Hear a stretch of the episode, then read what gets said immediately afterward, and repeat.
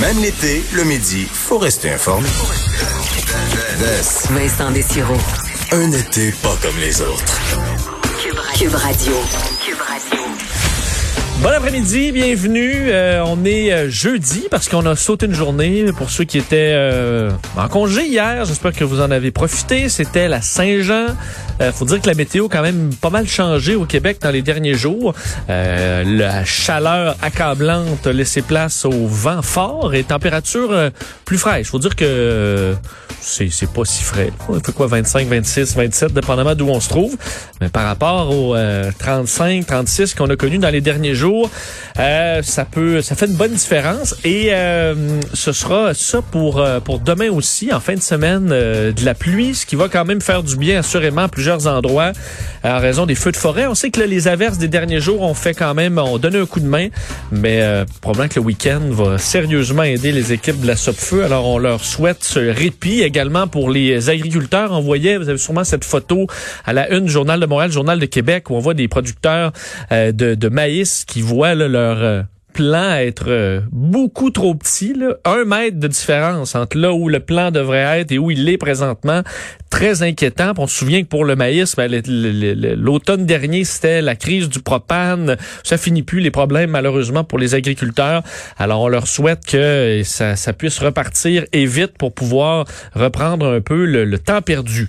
Euh, rapidement, sur le bilan, on va reparler de la COVID euh, tantôt, là, mais le bilan du jour est à euh, 7 décès euh, aujourd'hui, 142 nouveaux cas. Donc, ça va être à surveiller, assurément. Là, euh, on était en bas de 50, on se souvient, mardi.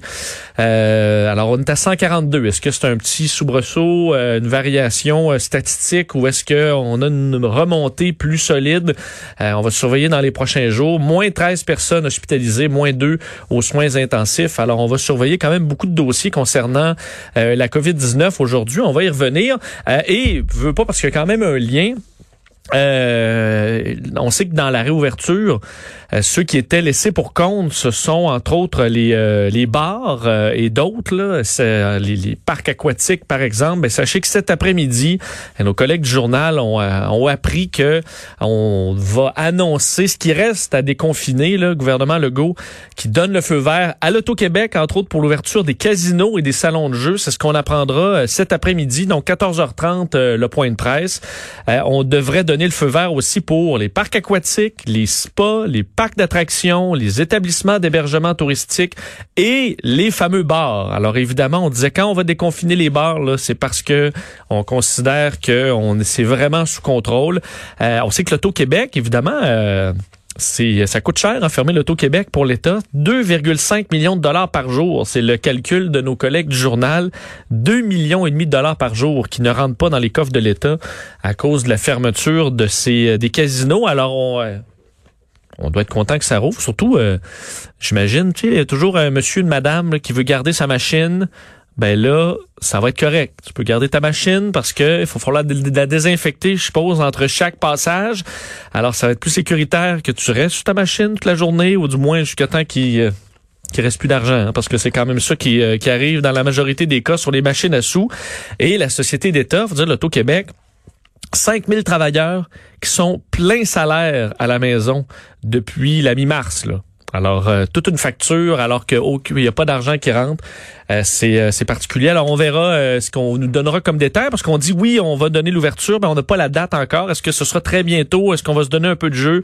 on attendra les détails. On pourra suivre ça en direct autour de 14h30. D'ailleurs, dans nos, Jean-François Barry, dans le retour, aura un représentant de la corporation des, des propriétaires de bars qui vont assurément être très contents, mais contents dépendamment de ce qu'on va imposer comme règle. On sait que la CNSST fait des guides pour toutes les industries en collaboration avec eux. Donc, normalement, quand on annonce, c'est qu'on s'entend pour dire que c'est une façon viable de faire.